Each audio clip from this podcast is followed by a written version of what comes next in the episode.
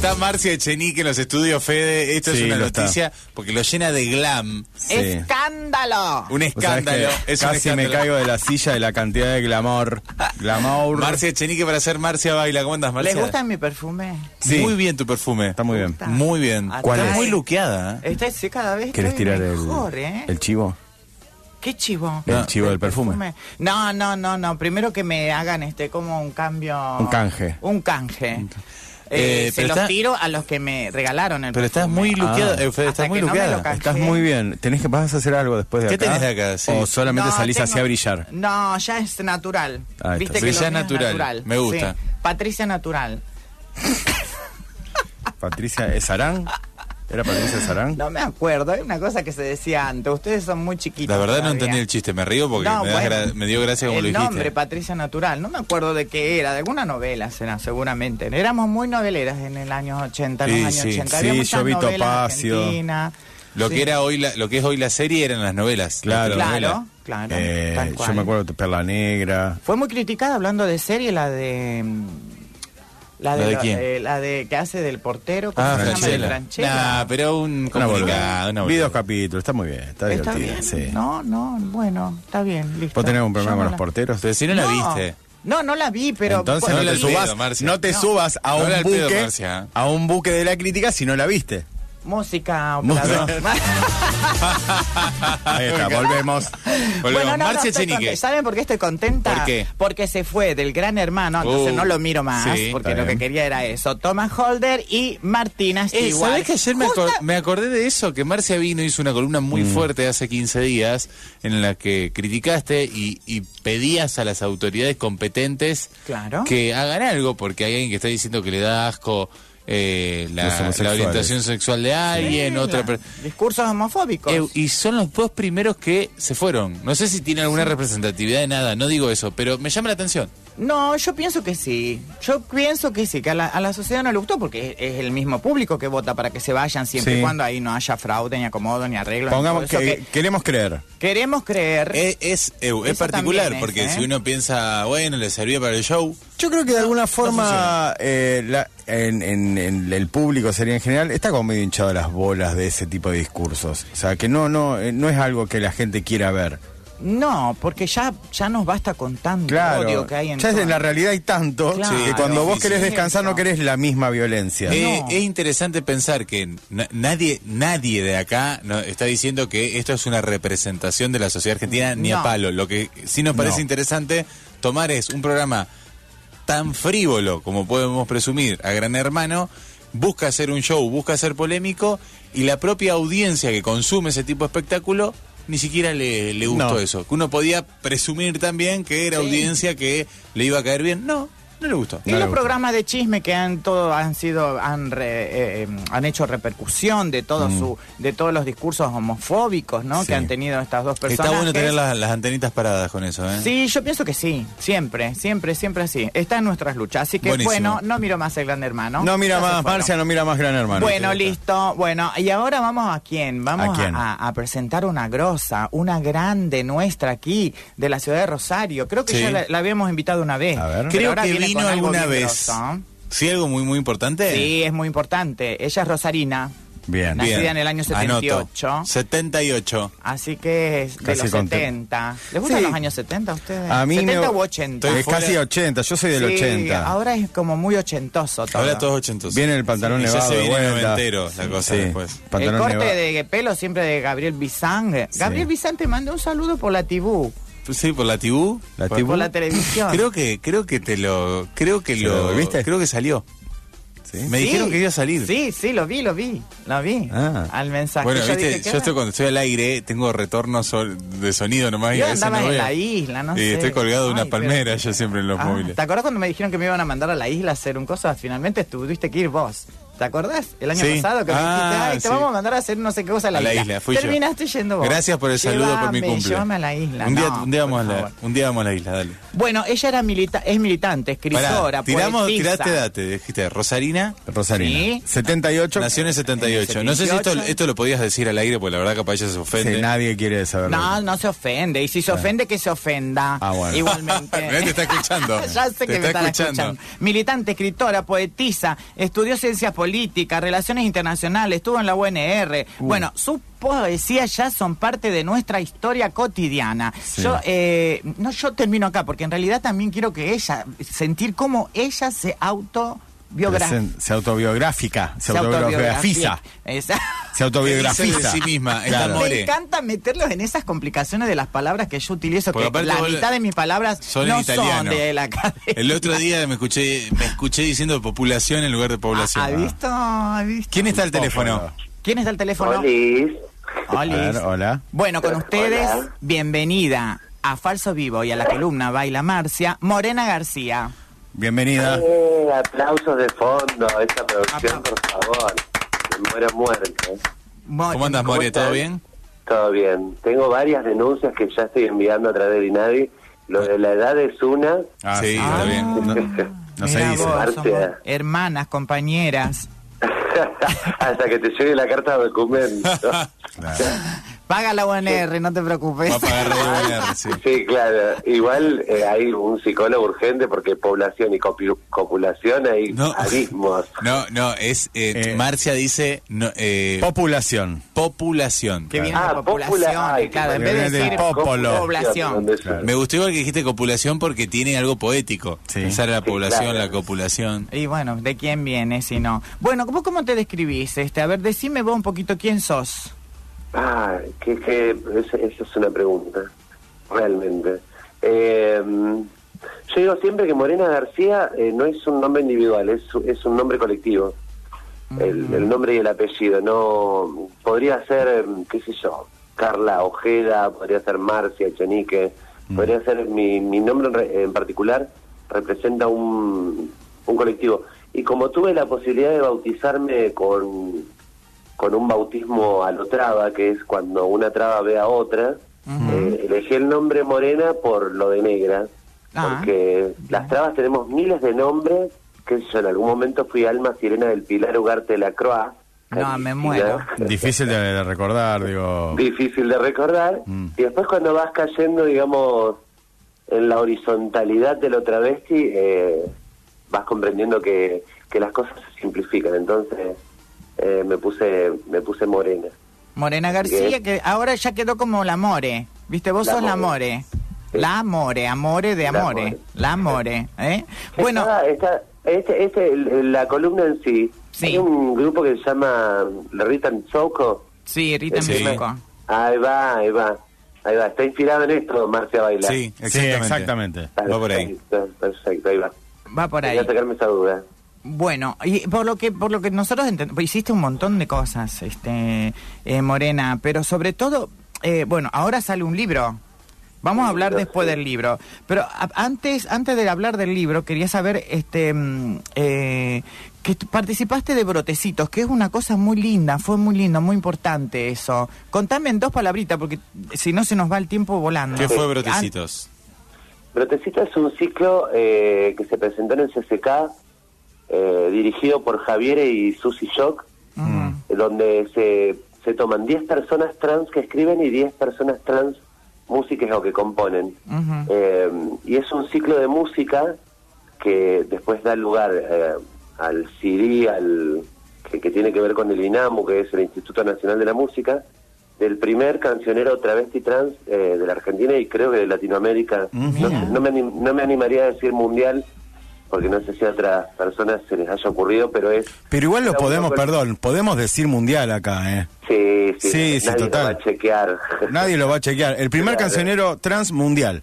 Exacto, ahí va. Eh, y es un laburo súper emocionante donde yo interpreto o escribo Mm. brotecitos que termina dándole lugar al álbum y después a un programa de radio donde Susi está, eh, porque es la primera canción de cuna Ah, para las, para las infancias y disidencias, para las infancias en sí, porque también tenemos esto de, de catalogar y poner en nicho incluso desde, desde la infancia a criaturas que en realidad vos no sabes qué mierda quieren ser cuando sean grandes. No, Pero ya le marcás el camino al decirle, qué sé yo, hay una canción de la Negra Sosa que es divina que es Duerme Negrito, Ajá. ¿entendés? Que es básicamente una canción de protesta, pero de ese estilo de, de la- el arroz con leche, me quiero casar, era un montón.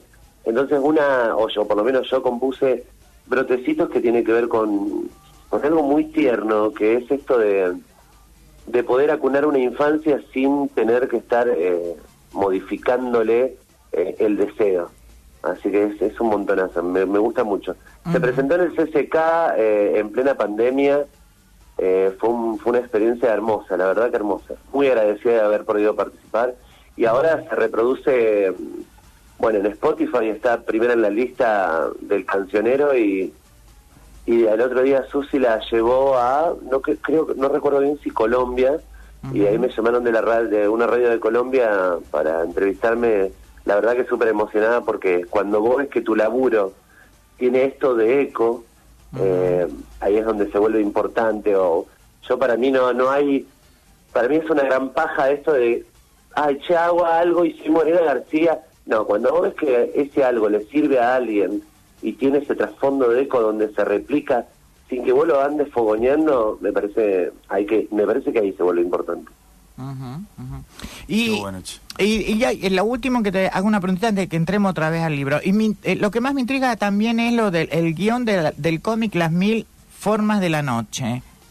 Que Ah, ese es el libro que está inspirado en la Haye, en Ayelen Becker, ¿sí? en la, sí, nosotras, nosotras entre las trabas y entre las trans, decir la Haye, decir Marce, decir la More, ya es como una cuestión, eh, para quienes no conocen, Ajá. es un, es un cómic inspirado en la vida de Jelen Becker, Un que es cómic. la, la Gilda de las trabas rosarinas. Una qué cosa bueno. O preciosa. sea, qué bueno buscar ese formato Sí. comiquero. Ajá. Por eso, sí, eso es lo que es me- una y aparte tenés camuflado en el cómic ahí a un montón de, de maricas, de tortas, de trabas, que vos Ujú. abrís y si sos del colectivo te das cuenta automáticamente, qué sé yo, que está la Brumer. ¿Me entendés? Abrís así, está la Brumer dibujada y, y es... Pero tiene que ver con esto, el, el cómic en particular.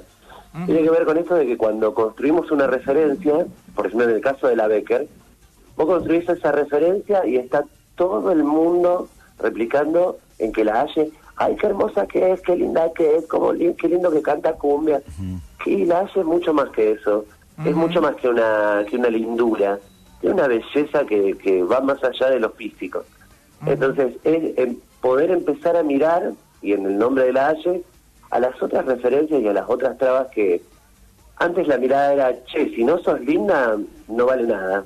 ¿Me entendés? O sea, porque ese era el sello que nos habían impuesto en- pa- para el ser. Si no eras una traba linda, si no eras una trans linda, hegemónica, de esto, del otro, no eras nada. Y la Haye representa todo eso, pero tiene el plus de aparte ser bella en, en los términos nuestros, que es bella a nivel monstruoso, ¿me entendés? O sea, vos la Haye te la podés cruzar un día y está del orto y es, para cualquiera es la persona más horrible del planeta Tierra Y sin embargo, ¿me entendés? Eh, La, la que la mira desde esta mirada de la belleza, sabe que también detrás de toda esa construcción que la gente se hizo, también hay una persona. Y bueno, la Haye tiene mucho de eso. Está bueno también, perdón que, que te corte, More, pero esto de también ir copando distintos formatos, ¿no? Que no solo eh, son poetas, sino que también pueden dedicarse al cómic, también podemos hacer música, también Claro. podemos hacer todo esto, como para también ir, no solo ir copando espacios, sino que ir copando eh, también espacios culturales y formatos. Claro. Y también Sí, podemos estar de mal humor, como ella dijo. O sea, sí, también,